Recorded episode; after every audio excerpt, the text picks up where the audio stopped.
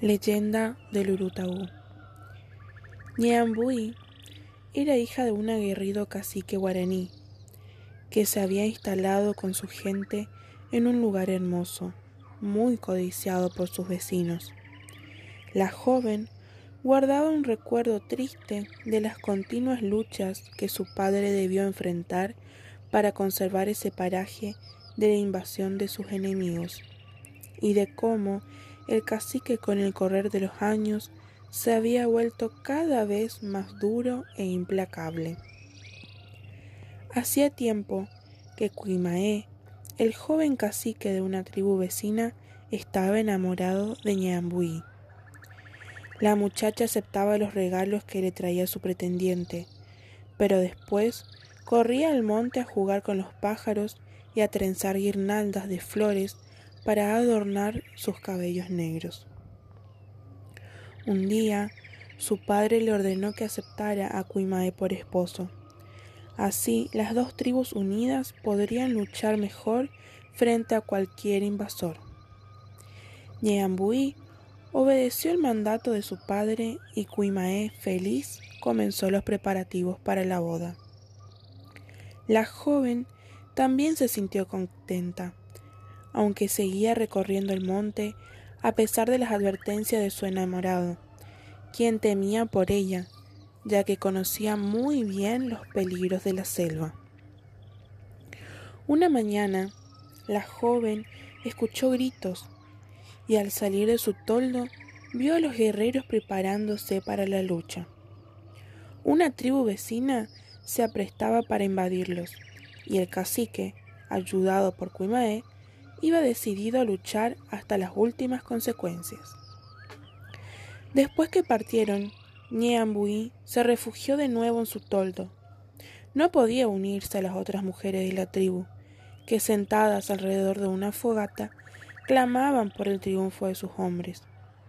Sufría demasiado al imaginar la lucha, pues pensar en los heridos y muertos de uno u otro bando la llenaba de tristeza. Llegó la noche y aún los guerreros no habían vuelto, cuando Ñeambuí escuchó de pronto un extraño lamento.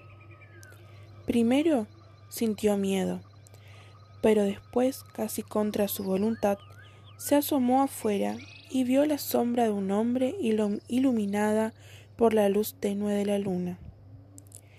Le pareció que se paralizaba de terror y ya estaba a punto de pedir auxilio, cuando la sombra se desplomó. Entonces, impulsada por una fuerza extraña, se acercó y vio un joven indio tendido en el suelo. Por su vestimenta se dio cuenta que era de una tribu enemiga, y al inclinarse sobre él, descubrió que tenía una profunda herida en una pierna. Supuso que confundido no se había dado cuenta que se introducía en el campamento del enemigo. Sacando fuerzas de flaqueza, la muchacha lo arrastró hasta ocultarlo detrás de su toldo, que quedaba algo apartado de las demás. Después buscó hierbas y ungüentos que aplicó sobre la herida del joven. Este abrió un momento los ojos y al verla la miró extasiado. No entendía cómo esa bella muchacha lo estaba cuidando. Desconcertado, pero ya más aliviado de su dolor, quedó dormido. Cuando Ñeambuí lo vio descansar tranquilo, entró rápidamente en su toldo y trató de calmarse. Temía por la muerte del joven enemigo, y conociendo el carácter de su padre, deseó que el muchacho, una vez repuesto, se alejara de allí lo antes posible. Envuelta en sus temores, quedó ella también dormida y soñó con el indio herido, cuyas facciones le habían parecido muy dulces. La despertaron los gritos de los hombres que volvían de la lucha. Temblando, se asomó afuera y escuchó que su padre y Cuimaé la saludaban. Se acercó tratando de no hacer caso de los latidos de su corazón. La mirada de los guerreros era dura. Habían podido frenar los avances del enemigo, pero a costa de la pérdida de muchos hombres. El cacique le dijo a su hija, muy pronto se festejarán tus esponsales con Cuimaé. Es un valiente guerrero y tendremos que partir de nuevo, pero antes quiero que sea tu esposo. La joven se inclinó ante su padre, mientras Cuimaé se adelantaba para abrazarla. En eso se escucharon gritos, y algunos soldados trajeron prisionero al joven enemigo. Lo arrastraban, ya que apenas podía caminar, y el cacique ordenó que lo encerraran inmediatamente. La muchacha no pudo evitar lanzar un suave quejido. Solo fue escuchado por Cuimae, que observó la palidez de su rostro y mil sospechas lo invadieron. Hacía tanto que esperaba a Ñambuí, hacía tan poco que ella le sonreía como aceptando su cariño, que ya no podía tolerar ningún rechazo. Fue así que preparó los festejos para la boda con un apuro febril.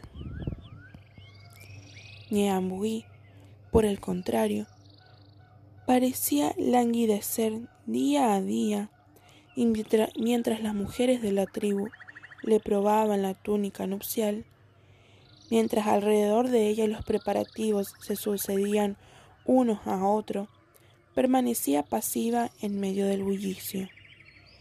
La mirada resignada del joven prisionero la perseguía constantemente y a menudo paseaba como por casualidad frente al toldo donde estaba encerrado. El joven también se había sentido hechizado por la dulce India, y aunque sus miradas solo se encontraban fugazmente, expresaban todo lo que los dos sentían. Nadie se percató de lo que sucedía, solo Cuimae no perdía los gestos y miradas de la joven y sentía su corazón estallar de dolor. La noche anterior a la boda se celebró un festejo prenupcial. Después, toda la toldería quedó dormida, menos Ñeambuí. Se acercó sigilosamente al toldo del prisionero. Hasta su guardián dormía. Haciendo un gran esfuerzo, pudo desatar las lianas que lo sujetaban, y los dos huyeron al monte. Allí, apenas iluminados por la luna, se abrazaron. No se imaginaban que Cuimaé, enloquecido de celos, los había seguido. Desesperado, el joven cacique sacó la flecha más afilada y armando su arco la despidió con fuerza sobrehumana. Ñeambuí y el joven se desplomaron, mientras la selva vibró bruscamente, sacudida por una carcajada de loco. Amor y odio habían sido demasiado fuertes para Cuimae, pero los dioses se compadecieron de él y le convirtieron en ave. Desde entonces, el Urutaú recorre los campos con sus tristes lamentos, Todas las noches llora a su bien amada y recién descansa al amanecer.